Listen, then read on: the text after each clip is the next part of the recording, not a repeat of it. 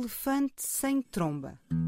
Certo de O leão sem juba, Elefante sem tromba e A casa sem telhado. De Rita Taborda Duarte. Publicado pela Caminho em 2020. O elefante sem tromba vivia lá longe, noutro canto do mundo. Morava na Índia. Todos os elefantes seria o mais elegante, com umas patas fininhas e ágeis e sem aquela pança redonda e palonça com que se bamboleiam normalmente os elefantes. Mas, além de não ter pança e um bandulho de meia-lua, e além de esta não assentar sobre quatro troncos grossos e ásperos a fazer de patas, este elefante, entre os olhos e a boca, também não tinha tromba.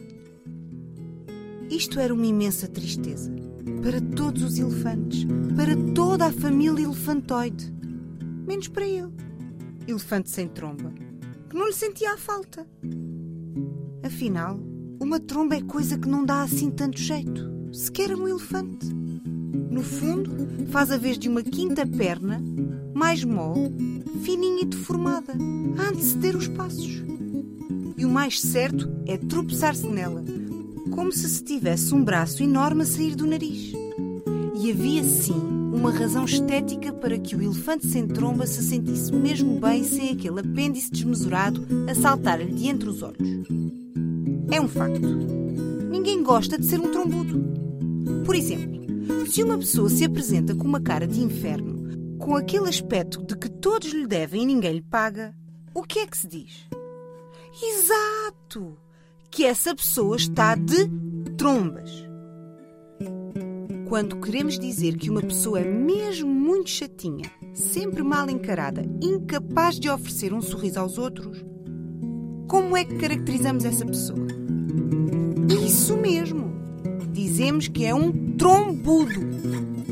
Quando alguém se sente mesmo zangado com o trem, capaz de lhe dar uma valente sova, diz o quê?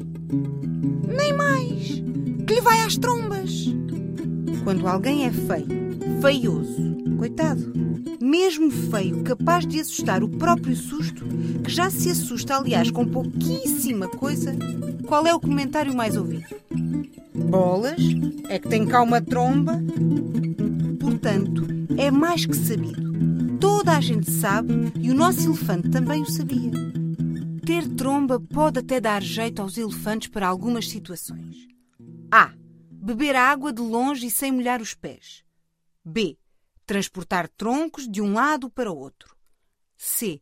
Trazer bananas do cucuruto mais alto das árvores. D. Urrar bem alto, tal uma trombeta como se os outros fossem surdos.